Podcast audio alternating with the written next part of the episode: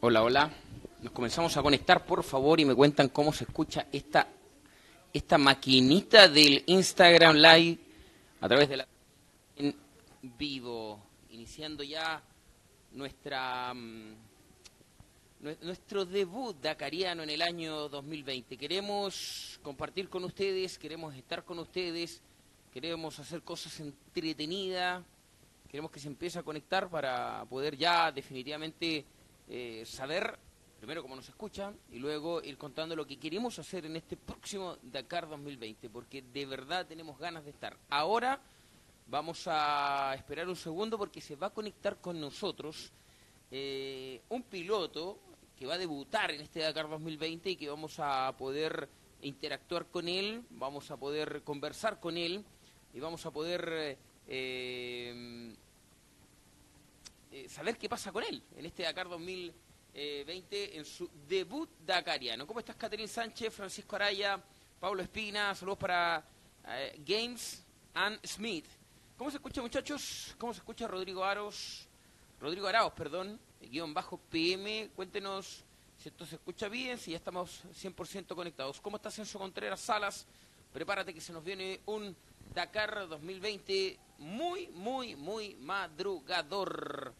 Eh, Marcelo Gómez, saludos para ti. Doctor Rally, se unió Doctor Rally, atención con él, que en cualquier momento vamos a, comenzar la conversación. Doctor Rally, mándanos la invitación para conectarte a nuestra transmisión. Te aceptamos y empezamos la conversación con Alejandro Aros, más conocido como Doctor Rally, eh, uno de los pilotos que nos va a representar en el próximo Dakar 2020.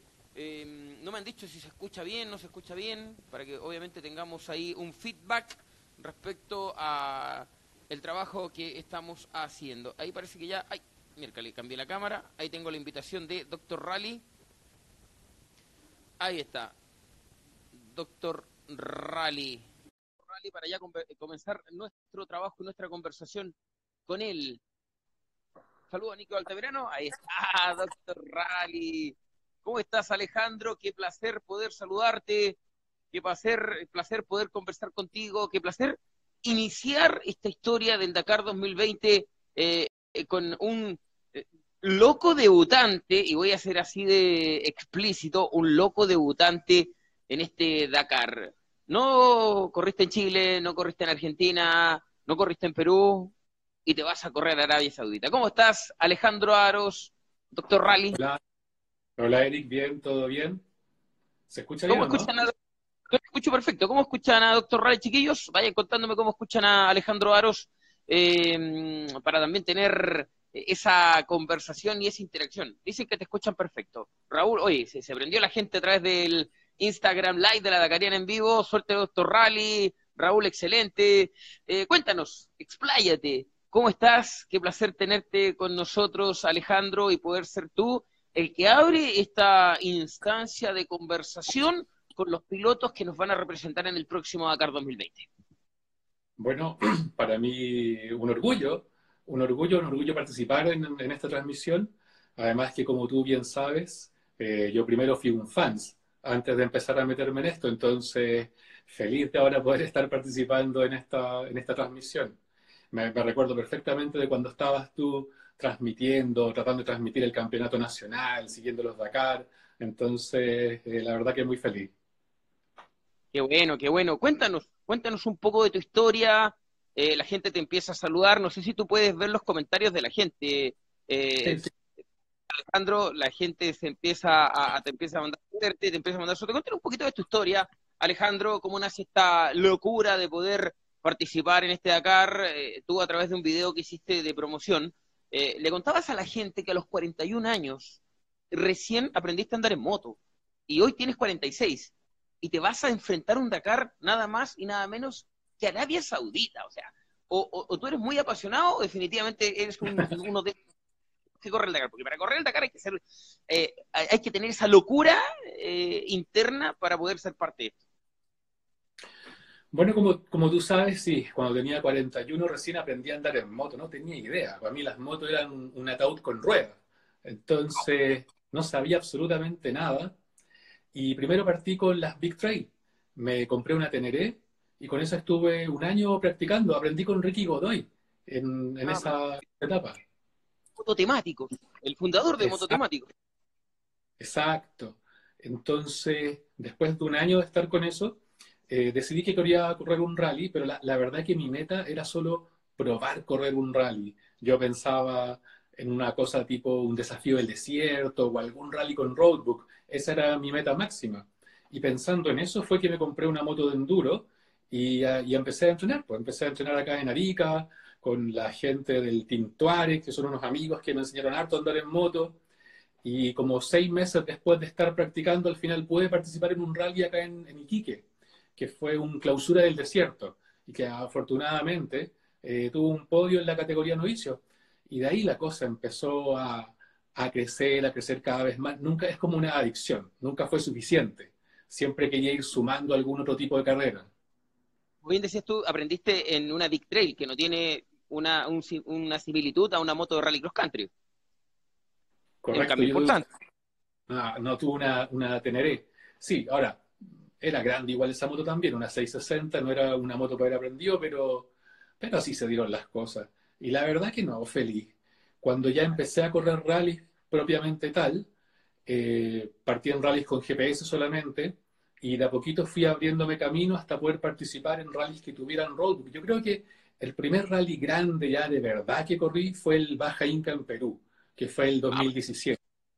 De hecho, uno de los buenos rallies que tenemos acá en Sudamérica. Ese rally, para ese rally me, preparé harto con, Pepe Cornejo, con el, papá de Nacho Cornejo, él me enseñó a navegar en Iquique. Y con él me preparé. Me preparé con él, fui a Perú, y, la, verdad que, bueno, logré terminar ese rally, el, el, lugar es lo de menos, o sea, fue una, una casualidad, terminé octavo, pero, pero es un detalle eso. La cosa es que fue el primer rally grande de varios días de navegación, de GPS cerrado, de roadbook de verdad. Y posteriormente a eso, el 2018 vino el Mundial, que fue allá en, tu zona. en Atacama, Atacama Rally. Exacto, el Atacama Rally, que justo mi, mi, primera participación fue esa que tu, tu equipo y otro, y, Nico Altamirano, que también estaba por ahí, eh, me pillaron justo en un mal momento en, en la caída del segundo día.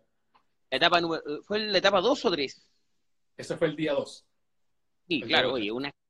No, fue el 3, Doc. Estoy casi seguro que fue el 3 porque fue en la partida que tuvimos acá en Nantoco. Acá en, el camino a Nantoco, acá en la, la ruta sur. Oye, fue una caída tremenda.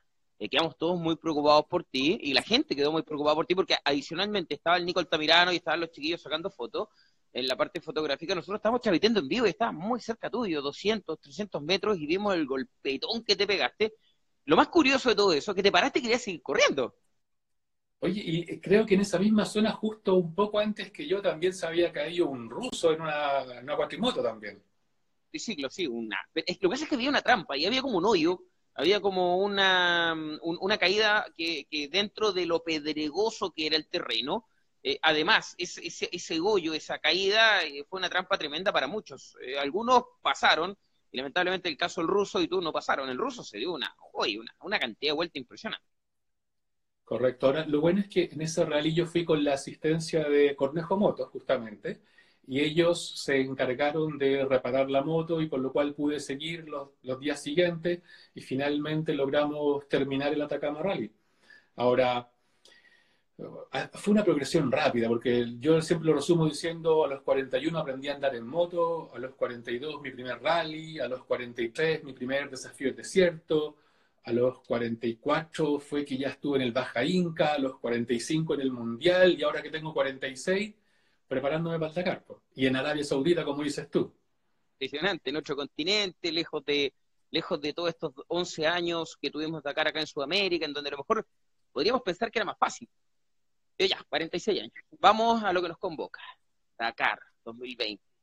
Eh, una de las exigencias, correr una fecha del mundo, lo tienes. Terminar una fecha del mundo, lo tienes. Eh, pero no vas a correr acá en Perú, no vas a correr a Argentina, vas a correr a otro continente. ¿Cómo te estás preparando en todo aspecto, mental, deportiva y económicamente para asumir este desafío? Mira, La preparación técnica la he, conversado harto y, en parte la he hecho a través de los años y la sigo haciendo con, Pepe Cornejo, con la gente de Cornejo Moto. De hecho, este fin de semana y el que sigue voy a estar los dos fines en, en Iquique entrenando con ellos, como siempre, navegación, dunas, etcétera. La parte física la estoy viendo yo acá en, Arica, así que estoy haciendo preparación física, preparación técnica. La parte mental la estoy viendo con un psicólogo deportivo que me está ayudando acá en, Arica.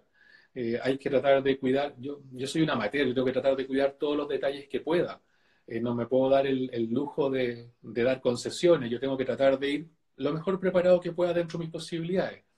Ahora, lo económico es todo un desafío porque nadie se imagina lo, caro lo que es hacer toda esta cuestión. De hecho, yo todavía estoy viendo cómo logro conseguir los últimos recursos que me faltan para poder terminar de pagar la asistencia con la que voy, porque voy con equipo de asistencia, y terminar de pagar la última cuota del Dakar que me falta también.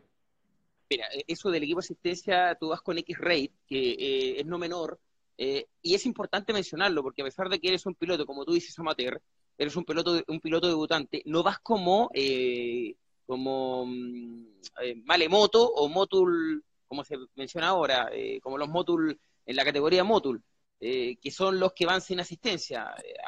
A, pesar de ser, como te decías tú, amateur y debutante, vas con un equipo de asistencia y eso genera incluso un poquito más de seguridad a la hora de las llegadas, a la hora de las metas, y no tienes que llegar tú eh, a reparar tu moto porque tienes equipo que te va, que, lo tienes detrás, que no es menor. De hecho, ese es el, motivo por el que tengo asistencia, para darme la mejor posibilidad de poder terminar este Dakar. Tú sabes que los Dakar históricamente lo termina como el 50% nomás. Entonces, para darme la mejor posibilidad, eh, me preparé lo mejor que pude, compré la moto que encontré más adecuada, que compré una KTM Rally réplica, yo antes corría con una Yamaha, y el, tener equipo de asistencia me va a brindar un poco más de tranquilidad. No voy a tener, como dices tú, que llegar a preparar la moto. El, sistema que tengo yo implica también que voy a dormir dentro del camión de X-Ray. Por lo tanto, voy a dormir en un ambiente climatizado. Porque las noches de Arabia puede que sean cosas serias, no por el calor, sino que por el frío que puede haber en la noche en Arabia. A lo mejor Entonces, viento, tormentas de arena, quién sabe, no sé. Es impresionante. es durísimo la noche del desierto allá, vamos en invierno. Ahora, el invierno en el día tiene 30 grados igual, pero en la noche pueden haber menos 5 grados. Entonces, hay que estar preparado. El equipo además incluye fisioterapeuta, además de la asistencia mecánica y también el acceso a repuestos del camión de KTM. Entonces, me brinda lo, lo que mejor puedo acceder yo para tratar de darme la posibilidad de terminar bien. Me encantaría ir en Malemoto, me encantaría ir como está yendo el, Ismael Nieto, por ejemplo, mi amigo de Iquique, pero, pero la verdad que en este minuto yo creo que no, no, soy capaz de, eso, es una hazaña muy grande eso. Mecánicamente, ¿cómo estás tú? Porque para, la, para lo que tiene que ver con el tema de la categoría, mm, eh, cuando venga la maratón, vas a tener que, ver todo el tema de tu moto. No, bien, sabes que le pedí ayuda a ministro, no sé si ubicas a ministro, Álvaro Meléndez, ministro, fue mecánico en alguna época de Chaleco López, fue mecánico, bueno, trabaja con Tomás de Gabardo también, y con ministro me lo he traído un par de veces acá a Arica, y con él hemos desarmado entera la moto. Entonces él me ha ayudado a conocer la moto, a desarmarla, cómo, dónde va el inyector, cómo lo cambiáis, distintos tipos de cosas, para tener alguna idea básica, por supuesto, de, mecánica también. Entonces con ministro me, me apoyé en esa parte.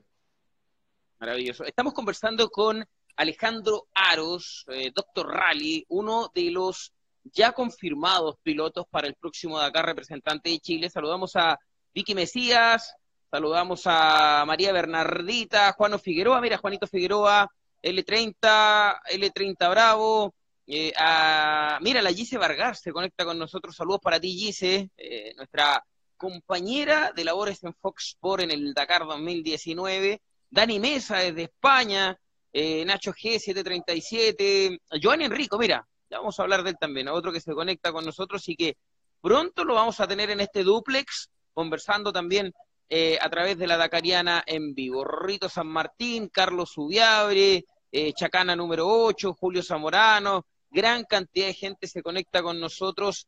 siempre, mira, siempre atenta al Dakar, dice la Gise. ¿eh? Gise, todos estos datitos hay que anotarlos, usted sabe, por si acaso, uno nunca sabe. Entonces, eh, estamos hablando con Alejandro Aros, doctor Rally, Nico Altamira, nos saludos para ti. Eh, doctor Rally, partamos por eso. Él, a ver, él es dentista, ¿cierto? vamos a tu profesión, ¿no? Eh, ¿qué médico. médico, profesión médico, cirugía general. Cuéntanos, ¿cuál es tu profesión? ¿Por qué nace este, entre comillas, apodo de doctor Rally? Yo soy médico de profesión, mi especialidad es que soy psiquiatra de niño y de adolescente. Así que puedo entender a todo este lote que está ahí conectándose. Ah, maravilloso. Claro que todos los que estamos conectados de alguna u otra manera con el Dakar tenemos algo de locura, oye, ya sea arriba de la moto o los que hemos tenido la suerte de seguir el Dakar desde el año 2009, cuando eh, logró cruzar las fronteras Argentina-Chile de ahí en adelante eh, es una locura, de verdad. Eh, y insisto, esto es un Dakar, el que corre la Dakariana es un Dakar. Este año, tan difícil como para los pilotos. Eh, llegar a Arabia es casi un sueño, una locura, pero, pero creo que igual vamos a estar ahí unas noches de madrugada, madrugadas de, verano, siguiendo a los pilotos chilenos, porque de verdad no sé y no veo cómo poder abandonar la transmisión de esta locura. Pero bueno, sigamos contigo. Eh, ¿Tienes opciones de lograr esa cuota que te falta para correr el Dakar? ¿Tienes conversaciones? ¿Tienes auspiciadores? Eh, ¿Lo que te falta para poder cancelar el tema de X-Rate, que es tu equipo de asistencia? ¿Sigues? Eh, ¿Tienes algunas conversaciones avanzadas? ¿O eso puede poner en riesgo tu participación en el próximo Dakar, Alejandro? Mm, no. De algún otro modo lo vamos a lograr. En este minuto todavía no tengo claro cómo pero lo vamos a lograr. Estoy hablando desde con posibles auspiciadores hasta con los bancos, con lo que sea, pero de alguna u otra manera vamos a llegar, no nos vamos a quedar eh, abajo.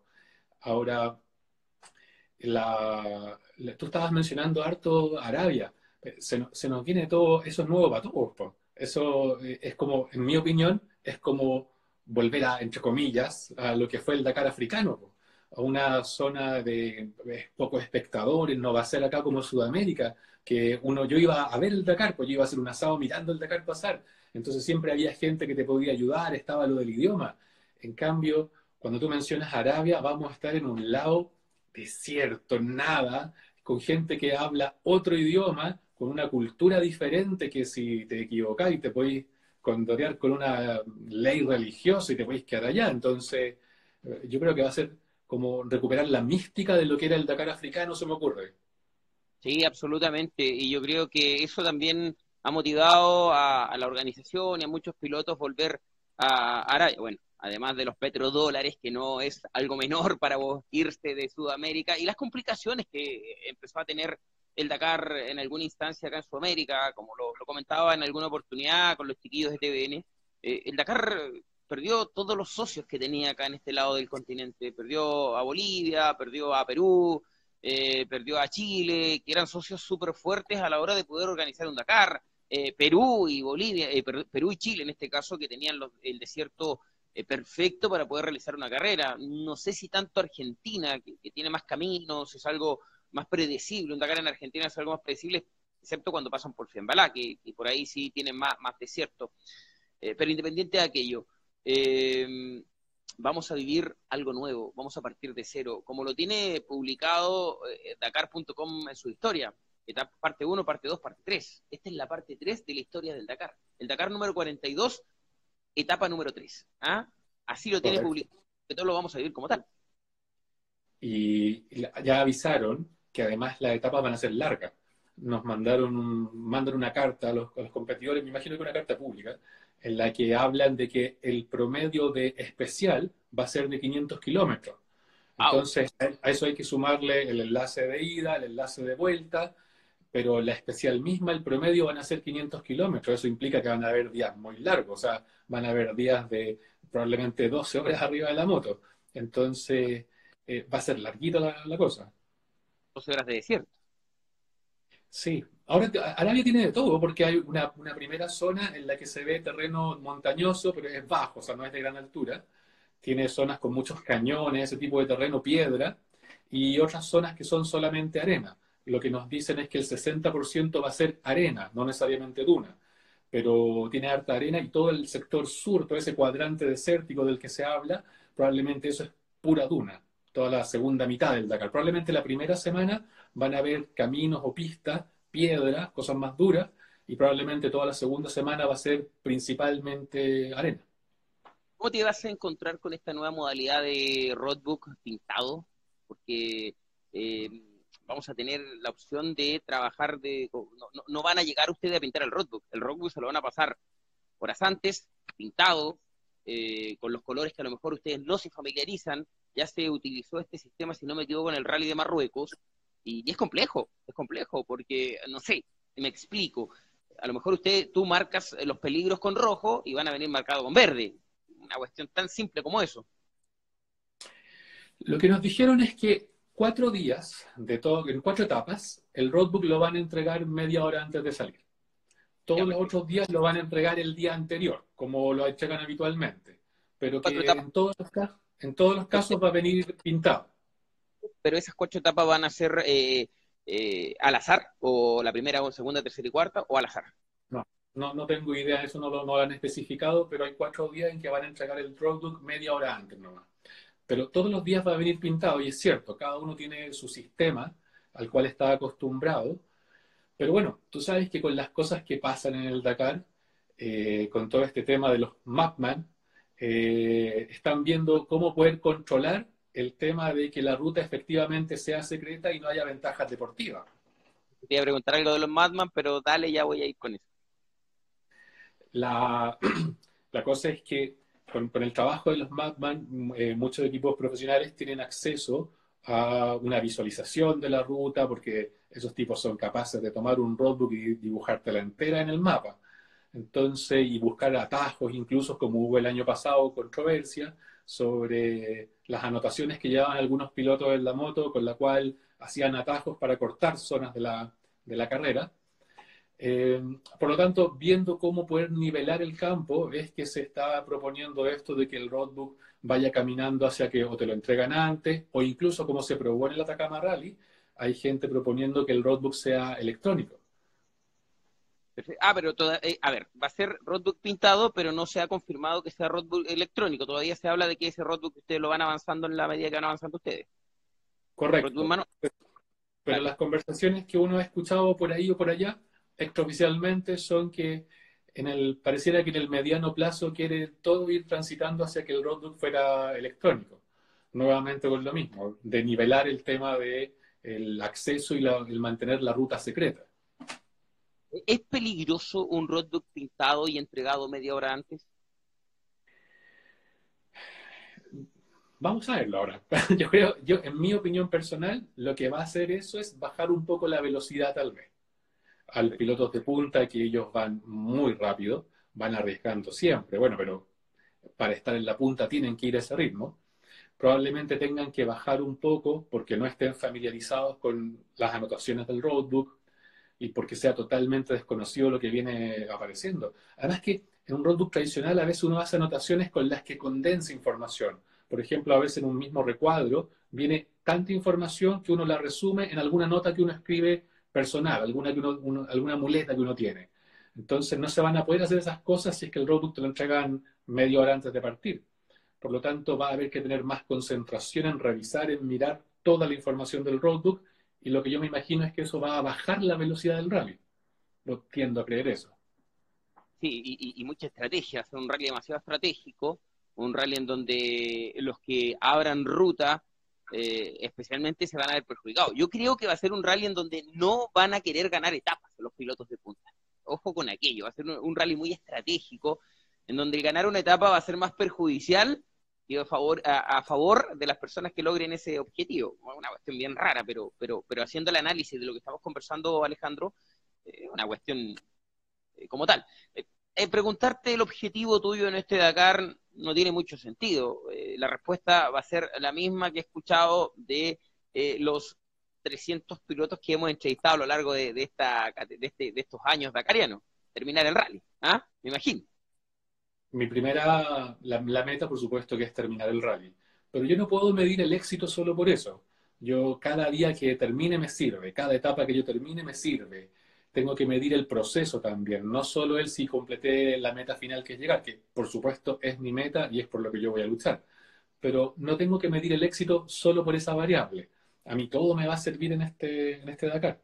Oye, sobre lo que estaba hablando antes de la estrategia, estuve revisando el reglamento del Dakar de este año y le hicieron sus modificaciones, sobre todo con el tema de las fallas en los instrumentos, las fallas eléctricas, que no sé si tú supiste que el año pasado ocurrieron, cuando algún piloto le tocaba abrir ruta, salir muy adelante, y misteriosamente se le echaba a perder un fusible y no le funcionaba un instrumento, con lo cual salía más atrás. Bueno, este año vienen especificadas las sanciones por eso, viene especificado que eres tú el responsable que todo tu, tu parte eléctrica, los instrumentos funcionen perfectamente, porque ese era otro tipo de cosas que pasaban el año pasado.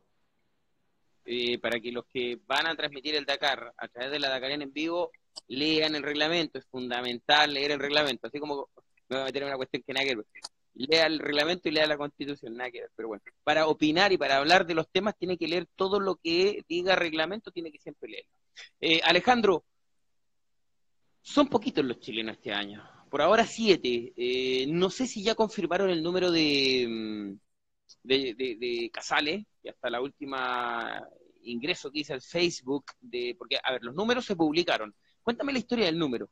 Eh, tú ibas con la 124, te llamaron de ASO, te cambiaron el 122. ¿Eso por qué? Se comunicó ASO con mi equipo y el team manager del equipo me llamó a mí de que el número 124 lo habían comprometido con otro piloto que había corrido el año anterior y que a la hora de distribuir los números se les había ido y simplemente los asignaron y estaban viendo si es que lo podíamos cambiar. Ahora, el tono de la pregunta fue absolutamente si es que yo podía solamente, no fue una imposición. A mí me da exactamente lo mismo, yo soy feliz yendo a Arabia, me da lo mismo si voy con el 122 o el 158, que es el último número que vi que está anotado. Entonces, ni un problema. De hecho, el piloto, que era finalmente un holandés, y el holandés se comunicó conmigo por Facebook y me, me dio las, gracias por haber aceptado hacer el cambio de número. Ah, un piloto que corrió el año pasado y que terminó con ese número, entonces quería repetir su número como, como cábala, así que por Facebook me, escribió dándome las gracias después. Maravilloso. Maravilloso. Oye, Alejandro, yo de verdad te quiero agradecer. No vamos a terminar todavía, me quedan un par de consultas más, pero te quiero agradecer. Estamos conversando con Alejandro Aros, uno de los pilotos que nos va a representar, así como Chaleco López, a ver, vamos, hagamos el resumen, oh, perdón, eh, Pablo Quintanilla, Ignacio Cornejo, Pato Cabrera, Ismael Nieto, eh, Alejandro Aros y Enrique Guzmán, son los seis pilotos en motos que ya tenemos confirmados. En Quad, en el Facebook, yo siempre hablo de temas oficiales, en el Facebook de Dakar.com aparece en Giovanni Enrico, Italo Pedemonte. Todos sabemos que... Pero yo vi el número, yo, me parece que yo vi en el Facebook, vi el 250 a... Ah, ingresaron, porque cuando, cuando bajamos la información, incluso cuando bajamos tu información con el 124, todavía no estaba el 250 de Casale. Entonces esto es ya confirmado, Casale con el 250. Tendríamos 3 quad, 6 motus. Por ahora tenemos 9 chilenos en, participa en participación que no es malo considerando la lejanía y el lugar donde van a, donde van a correr, ojo con aquello. Esperando la confirmación de los UTV, en donde me imagino, no sé, Hernán Garcés, Chaleco López, eh, me imagino a un Luchi Kiguren, por ahí va, me imagino, la cantidad de UTV y en automóvil, automóviles Boris Garafulich, que regularmente hace su participación eh, en automóviles cierro y creo que vamos a tener una cantidad de chilenos inferior a 20, eh, por ahí por 15 más o menos chilenos vamos a tener representando. No sé, ¿qué opinas tú, Alejandro? Mira, no creo que sean tan pocos, habría que ver cuántos fueron a Perú el año pasado. Yo pensé que iban a ser menos todavía. Eh, pero... Perú incrementó mucho con el tema de los UTV, Alejandro. Muchos UTV. Y, estaba cerca. Pero en, motos no recuerdo cuántos fueron a Perú el año pasado. En motos fue el Ale Silva, fue el Ismael, obviamente los profesionales, el Pablo y el Nacho. Pero no me acuerdo quién más fue en moto de Chile. Pato Cabrera. Yo me acuerdo que eran cinco. el Ale fue porque obviamente se ganó el Wilcar, y Ismael Nieto fue como... Malemoto también. Malemoto también. Si no me equivoco eran 5 o 6, pero justamente los que tú nombraste, ah, incluyendo Alejandro, ganó el Wilcar en el Atacama Rally. Entonces, los números no son tan distintos como yo pensaba. Ahora, yo me imagino que el hecho de que no se corra en Sudamérica debe afectar a todos los pilotos, sobre todo los más profesionales, que, están, que necesitan del, auspicio, del, de la marca que los apoye, porque probablemente estando en, Arabia Saudita eh, vayan a haber menos marcas disponibles, dado la visibilidad que van a tener allá versus la que tenían en Sudamérica. Se me ocurre que por ese lado puede afectar. Dando los horarios que se corren, imagínate, me imagino yo una carrera partiendo a las 2 de la mañana hora de Chile, que es los horarios que tiene el, rally de Marruecos, que van a ser horarios muy similares, entre la una, dos, dos y media, tres de la mañana, todo reventar, va a ser el inicio de la etapa, más aún considerando lo que tú dices, la cantidad de kilómetros que te informó la ASO que van a tener las etapas, algo así como 500 kilómetros. Eh, ¿Tienes tú, como tienes más información, la ASO les llega más información, ¿tienes tú ya cuándo van a confirmar eh, el listado oficial y cuándo van a aparecer los nombres oficiales en la página del Dakar, porque regularmente el 15 de noviembre ya estaban disponibles para que la gente conociera el listado oficial de los pilotos que van a correr el Dakar. Por ahora no lo tenemos disponible. La, periodista que me habló a mí, la que hace los perfiles de cada piloto en el Dakar, me había comentado que creo que era el 22, no sé si 20 o 22 de ahora de, noviembre, que iban a aparecer los perfiles ya en la web semana. Entonces, de aquí al viernes ya debiésemos tener todo eh, informado. Qué interesante. Y ahí tendríamos ya definitivamente el total de chilenos que va a participar, que, por ahora es un misterio. Eh, Chaleco López, hablé con Alvarito, me, comentaba que tenían un 90%, pero, pero todavía no estaba nada ratificado. Pero bueno, lo otro interesante de este Dakar que tenemos, y ya te voy a, ya te voy a soltar porque sabemos que te, tienes que prepararte también para trabajar. Estás con tu moto atrás, ¿cierto? ¿Es la moto con la que vas a correr o no? No, esta es la de entrenamiento. La otra ya se fue a Arabia, ya se embarcaron para Arabia. Ah, perfecto, ok.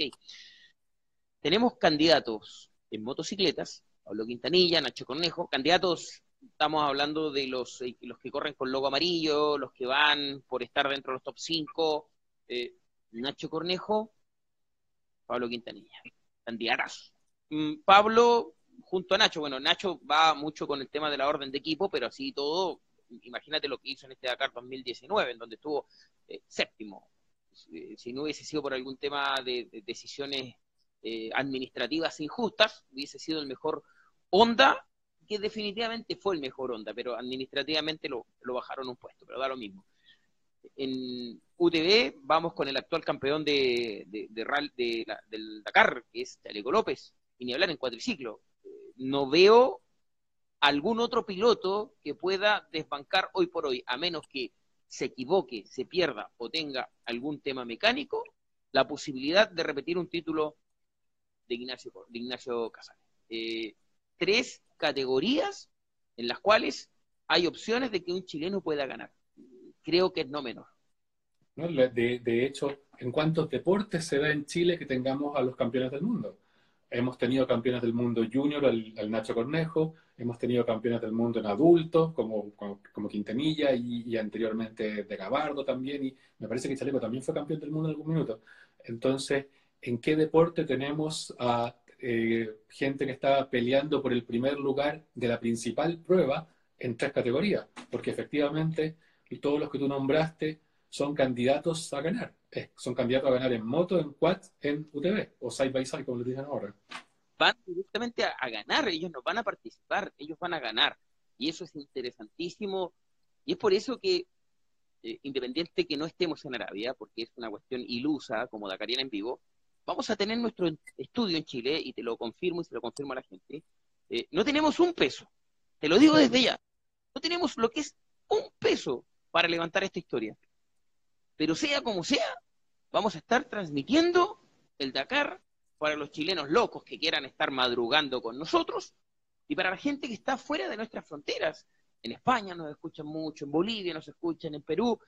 Y, si cuando el Dakar se corría de día en Argentina, en Perú y en Chile y pocos medios lo seguían, creo que ahora van a ser menos los medios que van a estar preocupados del Dakar. Y por eso siento como como la Dakariana en vivo, una responsabilidad y una obligación de estar siguiendo lo que haga Alejandro, lo que haga Pablo, lo que haga Nacho y lo que hagan todos los pilotos chilenos representándonos en este Dakar. Así que la Dakariana en vivo desde hoy se prepara para estar presente en un estudio transmitiendo lo que será el próximo Dakar 2019. Vamos a tener el Dakar más madrugador de todos. No sé dónde vamos a ir a meter bulla a las 2 de la mañana, pero vamos a estar Alejandro, así que cuente con nuestro medio. Uno, para publicitar su carrera en lo que queda de en Dakar, estamos 100% disponibles, subir videos, compartir videos, etiquétenos, mándenos por interno, nosotros los subimos.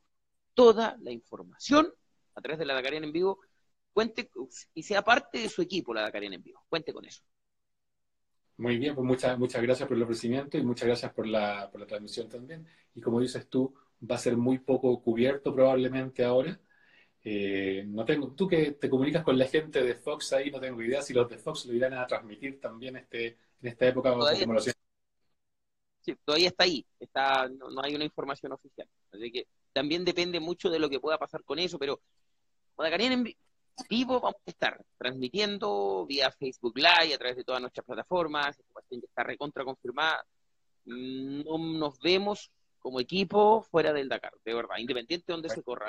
Les dijimos, corra hacia donde se corra, vamos a estar y en este caso no, no, no le podemos fallar a la familia de los pilotos, a los pilotos y a la gente que quiere seguir este, este Dakar. Alejandro, de verdad, de verdad te recontra agradezco este esfuerzo. Llegaste a las 5 para las 9 de la noche de tu trabajo, a las 9 me dijiste llegué, a las 9.05 te comunicaste, ya te tenemos 40 minutos acá en vivo para todos a través de la Dakariana en vivo, de verdad recontra agradecido. Y eres el primero de todos, porque queremos que todos los pilotos pasen por este, por este formato, por este medio. Eh, de entrevista a través de Instagram, la gente participa, la gente te saluda y la gente puede conocer lo que tú vas a hacer en este Dakar 2019. Las pantallas de la Dakariana en vivo son tuyas para un mensaje a la gente y una, despedida final. Bueno, primero agradecerte también a ti por el contacto, agradecer por la oportunidad de difundir este proyecto.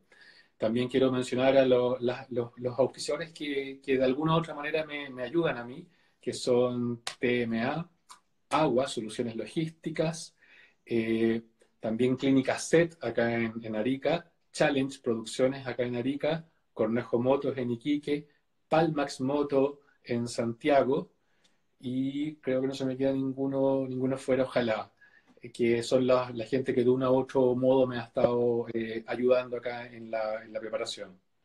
Y nada, pues, eh, disponible para cuando tú necesites cualquier cosa, conversamos, intercambiamos información, lo que sea. Y, atento porque vamos a estar subiendo mucha información en la, Dakar, en vivo. Gracias, eres el primero. Abriste este Dakar 2020 para Chile, América y el mundo a través de la Dakariana en vivo. Y eso es importantísimo para nosotros, Alejandro. Que esté bien, que te vaya la raja. Me hubiese encantado estar allá en Arabia diciendo sobra de meta, Alejandro Aro en vivo y en directo. Es difícil, es imposible, de verdad que es imposible. Pero lo vamos a hacer de un estudio, le vamos a contar a la gente cuando llegas y cuando estás rompiendo el horizonte allá en Arabia Saudita. Cuenta con eso. Que esté bien. Chao, chao. Saludos. Chao.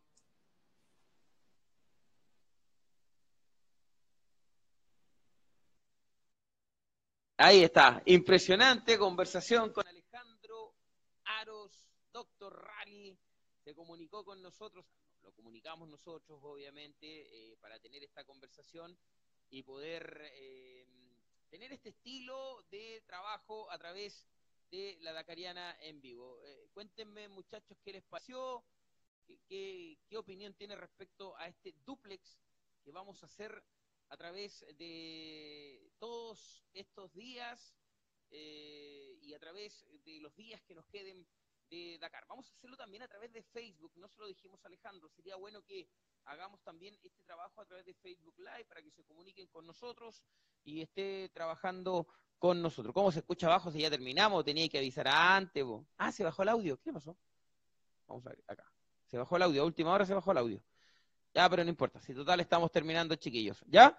Eh, gracias. Gracias, gracias, gracias, gracias. Eh, se bajó el audio mucho. Ya. ¿Qué le pasó? No importa me despido.